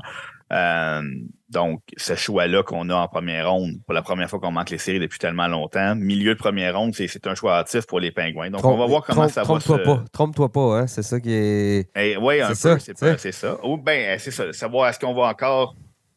On a parlé de la formule Julien Brisebois tout à l'heure. Est-ce qu'on a ces choix-là au repêchage? Mm. C'est bien beau mais mon noyau veut gagner maintenant. Donc, est-ce qu'on les utilise pour trouver de l'aide à court terme? Sauf que ça fait quand même un petit euh. bout que le noyau des pingouins ne gagne plus. Là. Ou, juste mais, mais à la différence de la situation qu'il a quittée, le, plafond salarial, on a on a beaucoup, beaucoup, beaucoup de, contrats qui sortent des livres. Euh, donc, on a une certaine flexibilité mm-hmm. de, de, pouvoir faire. On a parlé de Tristan Jarry, euh, Brian Dumoulin, Jason Zucker, Danton Heinen, Nick Bonino, George Archibald. C'est des joueurs qui, vont, qui sortent de la masse salariale. On a, on a beaucoup de joueurs à aller chercher, surtout en attaque. Mais on a de l'attitude pour arriver à nos fins. Donc, il va voir si euh, qu'est-ce que Carl Dubus va faire de cette flexibilité-là et quelle décision il va prendre pour les joueurs qu'il a déjà dans son dans son l'évaluation qu'il va faire de son noyau, des joueurs qui entourent son noyau, parce qu'on sait très bien que Malkin, Crosby et Le Temps ne vont nulle part. Pour ce qui est des autres, ben, qui reste, qui cadre bien. Un dossier à surveiller, c'est Jake Gunzel qui va entamer la dernière année de son contrat, joueur très important de cette équipe-là. Et là, bon, on s'en va à Toronto avec Brad Treleving. C'est un défi euh, quand même un peu différent parce que justement, euh, on sait que Dubus s'est mis all-in, euh, joué tout pour le tout cette année, pour dilapider la banque de choix des, euh, des Maple Leafs. Donc, des outils pour s'améliorer, il, il, en reste beaucoup moins. On a un choix de première ronde qu'on s'attendait à ce qu'il soit un des pires, celui des Bruins de Boston. Finalement, ce ne sera pas si pire que ça parce que les Bruins ont été éliminés euh, assez rapidement. Il va être quoi? quatre positions plutôt que. Bon, ça reste moyen. Ouais, ça, reste moyen. il va être 28 ou 29. 28, 29 Il va être un petit peu meilleur que, ce qu'on pensait.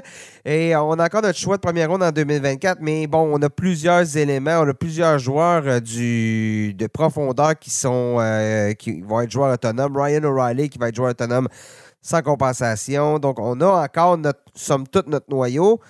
Euh, en défensive aussi. Mais bon, somme toute, c'est la même équipe. La grosse question, c'est qu'est-ce qu'on fait devant le filet? Je ne sais pas si tu es d'accord avec moi. Oui, il c'est une des questions, euh, effectivement. Bon, euh, Ilya Samsonov, joueur autonome avec compensation. Matt Murray, dernière année de contrat, mais bon, son état de santé n'est pas ce qui inspire le plus confiance. Euh, Joseph Wall, Joseph Wall, euh, j'allais dire Joseph Wall est sous contrat. Là. Donc, euh, sept attaquants sous contrat qui accaparent à eux seuls 40, disons, à quelques. Ouais, un 40, 55, millions. Ouais, c'est ça. Donc, c'est, c'était le dossier auquel Carl Dubus aurait eu à s'atteler s'il était resté, qui était resté en poste. Austin Matthews, dernière année de contrat, euh, et, une clause de non-mouvement qui entre, euh, qui entre en vigueur le 1er juillet. Donc, Brad Treleving lui arrive et doit s'asseoir rapidement avec Austin Matthews pour savoir est-ce que tu veux rester ici à long terme? Parce que nos prochaines décisions vont être basées sur oui ou non, on peut compter sur Austin Matthews à Toronto pour les prochaines années. Euh, perdre Austin Matthews l'été prochain sans rien obtenir en retour, c'est pas vraiment une option. Même chose pour William Nylander. Et deux ans pour John Tavares et Mitch Marner. Donc, c'est le Big Four là. On peut ajouter Morgan Riley à la défense. Euh, qu'est-ce qu'on fait? les premières indications semblent être que Brad Treleving va vouloir les garder avec l'équipe et bâtir autour d'eux. Euh, on est allé chercher l'idole de jeunesse d'Austin Matthews euh, chez les Coyotes en Shane Down pour le, greffer à l'organisation. on, moi, je suis comme toi un peu. Je pensais vraiment que les, Maple Leafs étaient bâtis pour aller loin cette année. Leur parcours a pris fait un peu plus tôt que prévu. Euh, je pense que c'était une équipe là, c'est tellement difficile de voir ce que cette équipe-là va avoir l'air parce que on n'a pas beaucoup de marge de, manœuvre sous le plafond salarial et on est déjà à la gorge au niveau de. on, a besoin de trois trios, de deux trios complets et, on n'a presque pas d'argent pour à dépenser. Et on n'a pas réglé notre situation devant le filet. Donc, c'est un beau défi pour Rod Living, qui s'est arrêté un beau défi pour Carl Dubus.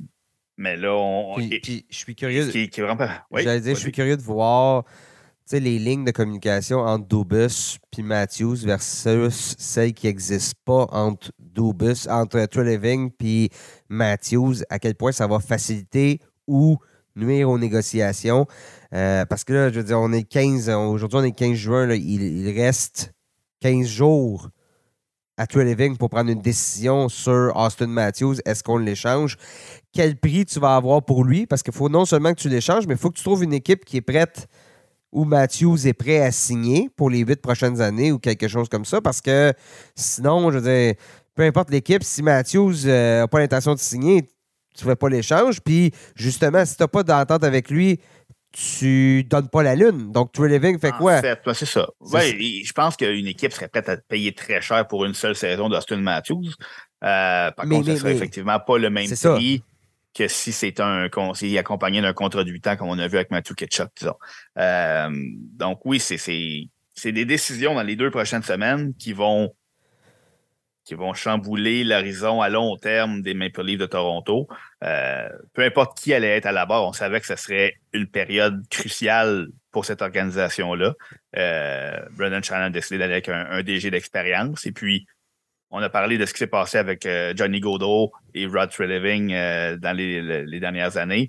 Ben, Rod Treliving vient de passer à travers ce, euh, chemin de croix-là à Calgary, se retrouve dans une situation excessivement semblable. Ce traumatisme. Et, quand, et oui, et quand même, tu sais. Parce que c'est un peu ça qui a coûté son emploi, veut, veut pas. Ça et Mathieu Kachuk. Exact. Mais, mais on, on, avait quand même. Le, sentiment général était qu'il n'avait pas fait un si mauvais travail que ça dans les circonstances. On, semblait convaincu chez les Flames qu'on allait avoir, on allait être capable de s'entendre avec Johnny Gaudreau. Ça n'a pas été le cas. Donc, catastrophe numéro un. Deuxième catastrophe, Matthew Ketchup annonce non, moi, je ne reviens pas à long terme avec vous. là, on se retrouve avec deux beaux dossiers deux chauds. mais on essaie d'aller chercher un Jonathan Huberdeau, un Mackenzie Weger et mettre euh, Nazem Kadri sous contrat. Donc, on a quand même limiter les dégâts de façon assez spectaculaire, euh, accorder bon, des ententes à long terme à Uyghur, à, Huberto. Et, et, et, et, a été abandonné par Markstrom. Parce que je veux dire, quand on a offert 6 millions par année à Markstrom, on s'attendait à ce qu'il agisse comme gardien numéro 1. Puis c'est pas du tout ça qui s'est passé. Donc, euh, Exactement. Donc, il, s'est fait. Que... C'est un peu fait a été victime de ce que tout le monde applaudissait. Tout le monde applaudissait ces transactions-là comme de bons coups, somme toute, d'aller chercher Huberdo, tout ça, d'aller chercher Markstrom, puis ça n'a pas payé parce que les joueurs, pour l'instant, n'ont pas donné les résultats auxquels on s'attendait.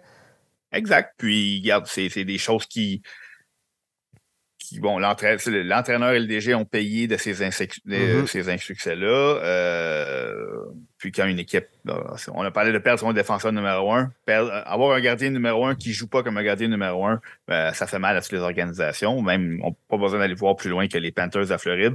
Quand Bobrovski ne jouait pas à la hauteur de son talent, cette équipe-là peinait à, se maintenir dans la course. Puis quand il s'est mis à à garder les buts comme un gardien euh, payé grassement en haut de 2 millions par année. Et bien là, il s'est mis à. L'équipe s'est mis à gagner. Donc, c'est.